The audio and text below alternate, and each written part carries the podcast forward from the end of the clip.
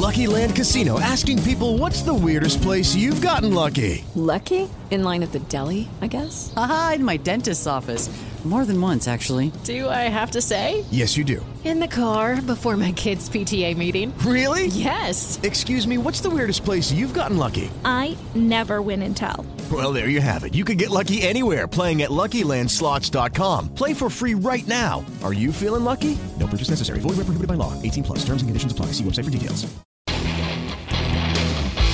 Ciudadanos informados, informando. Este es el podcast de Iñaki Manero, 88.9 Noticias. Información que sirve. Tráfico y clima cada 15 minutos. Sobre lo que estaban haciendo en Alemania, que lo están reproduciendo también en el estado de Tabasco. Una paleta. Una paleta puede prevenir un brote de COVID-19 en, eh, en las escuelas, sobre todo o en los lugares donde hay alta concentración de gente, pero más que nada se ha eh, ideado para el regreso a clase. Y es en Tabasco, en Tabasco están aplicando este plan a través de paletitas, paletitas de estas de dulce como las que te da el doctor, ¿no? Si te portas bien, bueno, se puede detectar COVID-19 de manera grupal.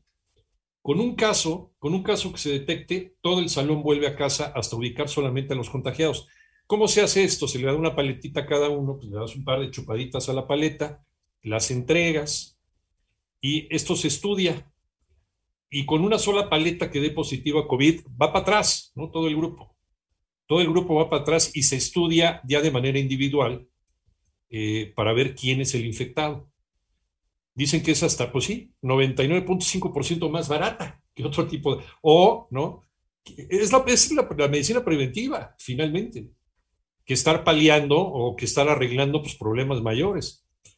Y dice, eh, dice este, este estudio, esta, esta aplicación, es muy, qué, inteligencia, a veces, a veces la, en la simpleza está la, la, belleza.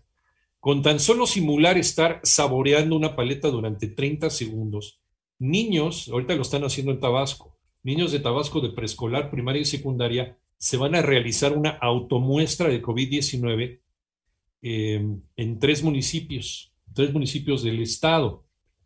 A ver si podemos platicar con alguien de, de Tabasco. Señor productor, ahí le encargo, ¿no? Tomamos nota.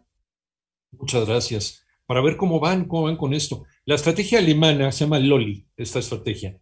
Es diseñada por el Instituto de Virología de la Universidad de Colonia. Colonia, Alemania, es donde está la famosa Catedral Gótica de los Reyes Magos, que es una belleza. Bueno, en fin.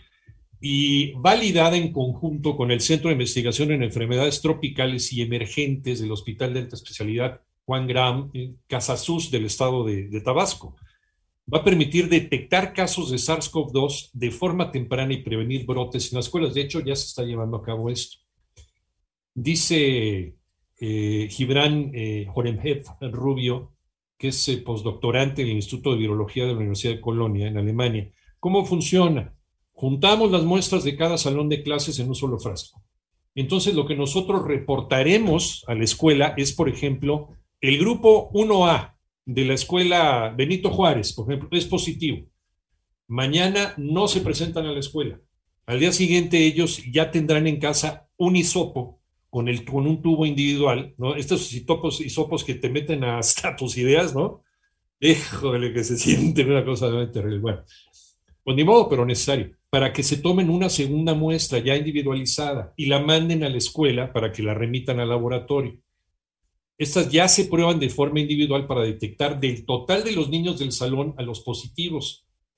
Y dice, quizás solo resulte uno positivo o dos, y a ellos podemos dejarlos en cuarentena los 14 días en casa. Por seguridad, lo que hacemos en la estrategia es que se queda el resto del salón cinco días en cuarentena en su casa. Al quinto día les pedimos una segunda muestra que se va a procesar de nuevo de forma grupal. Y si el grupo nos da negativo, podrán volver a la escuela. Pues está, la verdad está muy está muy sencillo, está muy simple.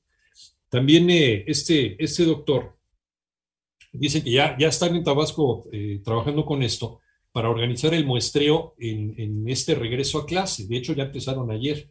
Detalló que en Alemania la estrategia ha sido un éxito para evitar contagios en las escuelas, lo que ha permitido mantener las escuelas abiertas. No cerrar, no está cerrando las escuelas, pero sí está separando a los grupos en donde por este asunto del paleteo se detectó, aunque sea uno, aunque es un chavito, con un solo chavito, vámonos todos para atrás, se hacen pruebas individuales y a esos que salieron individuales, que salieron tocados, que salieron infectados, se quedan en su casa en cuarentena sus 14 días hasta que ya dan, hasta que ya dan negativo.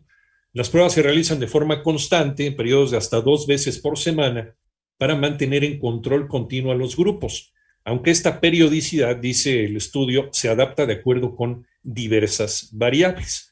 Y sobre los costos, eh, si una prueba PCR, por ejemplo, te cuesta 1.500 pesos, más o menos, ¿no? Alguno depende del laboratorio donde te la hagas, y se hiciera una por salón, y hay al menos 20 alumnos por grupo, cada prueba saldría en 75, ¿no? Que es solo 5% del costo de hacer una por una, dicen los que están realizando estas pruebas. A ver si podemos platicar en la semana con gente del estado de Tabasco, a ver cómo van, a ver cómo van, porque empezaron ayer, y ahorita es muy pronto para empezar a ver resultados, a lo mejor por ahí del jueves, el viernes o incluso hasta la semana entrante, para que nos digan cómo va funcionando ese asunto de estas pruebas, que qué bueno, ¿no? Qué bueno que, que copiamos cosas que están funcionando en otros lados. ¿no? Finalmente, finalmente son cosas que funcionan, que han evitado que en países como Alemania, que sí nos lleva años luz de distancia en materia educativa, pues ni modo hay que reconocerlo, pero para no atrasarnos tanto y para cumplir con las expectativas del gobierno federal, que sí tienen razón, es urgente que regresemos a clase, pero no hay condiciones higiénicas o de instalaciones para regresar a clase. Bueno, esta es una alternativa para que los chavos puedan regresar a clase de manera más segura. Lo que más nos interesa ahorita, si lo ponemos en una balanza, pues no es que los niños este, estén atrasados o no estén atrasados, es que los niños sobrevivan, que los niños no se infecten y no infecten a los demás. Finalmente, es lo más querido que tenemos. Es pero si le preguntas a cualquier padre de familia, pues yo prefiero que mi hijo se atrase a que se enferme y se muera. No sabemos cómo vienen las nuevas variantes. Esta es una forma de mantener sanos a los niños y que sigan yendo a la escuela.